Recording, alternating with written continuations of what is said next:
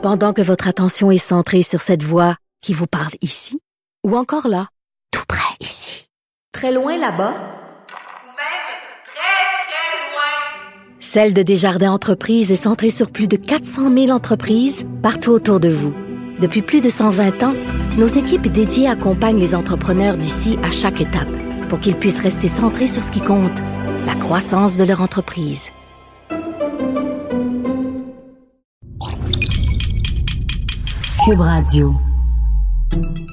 Salut, c'est Charles Dran avec l'équipe dans 5 minutes. On s'intéresse aux sciences, à l'histoire et à l'actualité. Aujourd'hui, on parle de colonisation, de colonisation de planètes. Mais pas celle de Mars, celle de Vénus. On parle juste de Mars. Les missions à bord de la Station spatiale internationale ont pour but d'en apprendre plus sur comment le corps humain pourrait vivre à long terme dans des missions colonisées sur Mars.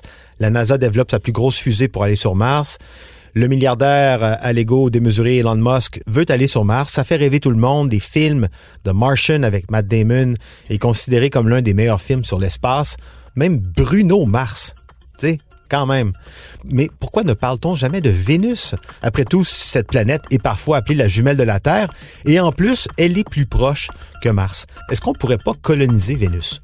Hélène Lorrain répond à cette question. Vénus, la deuxième planète plus proche du Soleil, notre voisine. Elle a un nom à faire rêver. Vénus est la déesse de l'amour dans la mythologie romaine. Pourquoi on n'irait pas sur Vénus? Pas seulement pour explorer, mais pour s'y installer. Les avantages sont multiples et en général, le voyage serait plus facile et moins coûteux.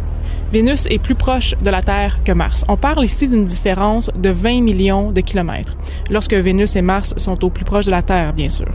20 millions de kilomètres de moins, c'est un voyage qui est entre 30 et 50% moins long entre la Terre et Vénus qu'entre la Terre et Mars. Ça, c'est d'autant moins de carburant et moins de réserves de nourriture et d'eau qui deviennent rapidement lourds pour une fusée et qui sont aussi très coûteux. Pour les astronautes, c'est aussi moins de temps en apesanteur et moins soumis aux radiations qui sont très mauvaises pour le corps humain. Bref, un voyage moins long, c'est vraiment mieux. La planète Vénus elle-même a beaucoup d'avantages comparativement à Mars. Tout d'abord, elle est plus proche du Soleil que Mars, évidemment. Il y aurait à peu près quatre fois plus d'énergie solaire disponible sur Vénus que sur Mars. Aussi, l'atmosphère est dense sur Vénus alors que l'atmosphère martienne est mince comme une feuille d'un roman publié à la Pléiade. Ceci offrirait une meilleure protection contre les dangereuses radiations solaires et aussi moins de météorites. Une atmosphère plus épaisse veut également dire plus de CO2, beaucoup de CO2, et on pourrait théoriquement extraire l'oxygène du CO2 présent dans l'air. Mais surtout, ce qui est le plus grand avantage de Vénus, c'est sa gravité. Si la gravité sur la Terre est à 1, la gravité sur Vénus est à 0.9 et celle sur Mars est à 0.4. C'est maintenant connu que la microgravité, particulièrement sur le long terme, affecte les muscles et les os de manière brutale. En apesanteur, les os, tout particulièrement, perdent leur densité à peu près 10 fois plus rapidement que les os atteints d'ostéoporose sur Terre. Les muscles, pour leur part, puisqu'ils sont non sollicités en apesanteur, fondent comme neige au soleil. C'est pour ça que les astronautes à bord de la station spatiale s'astreignent à un régime d'exercice très exigeant. Maintenant, bon, on ne sait pas comment le corps réagirait à 4G sur Mars sur une longue période de temps, mais ça ne peut pas vraiment être bon.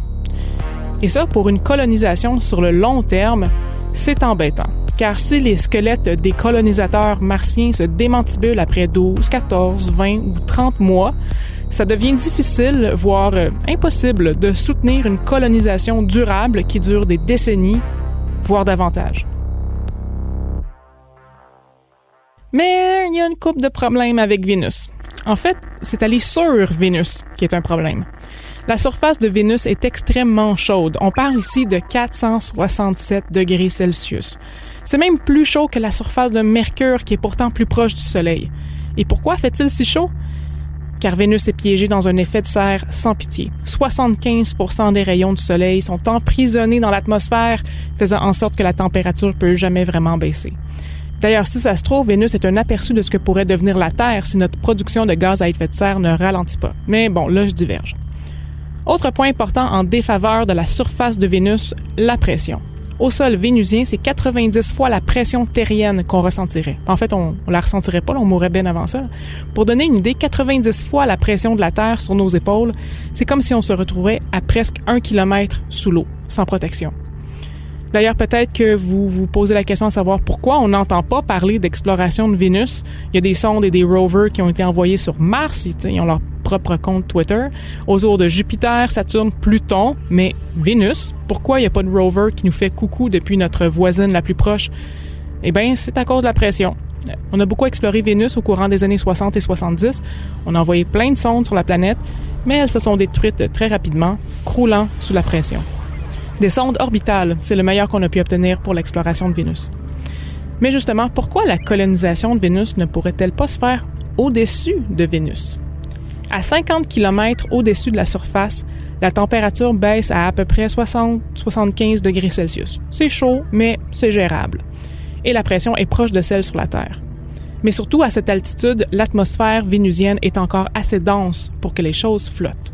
Des choses comme un ballon dirigeable, Bon, vous riez peut-être, mais ce scénario a été considéré par la NASA et aussi par l'Agence spatiale européenne. On dirait bien que l'atmosphère supérieure de Vénus est l'endroit dans le système solaire qui ressemble le plus à l'environnement présent sur Terre. Pourquoi pas en profiter? D'ailleurs, les images de ces colonies dans les nuages de Vénus imaginées par la NASA, ça ressemble euh, étrangement à la cité des nuages du flamboyant Lando Calrissian dans Star Wars. Dans ces conditions-là, moi, oui, j'irais beaucoup plus sur Vénus que sur Mars en tous les cas. Merci Hélène Lorrain, c'était en cinq minutes.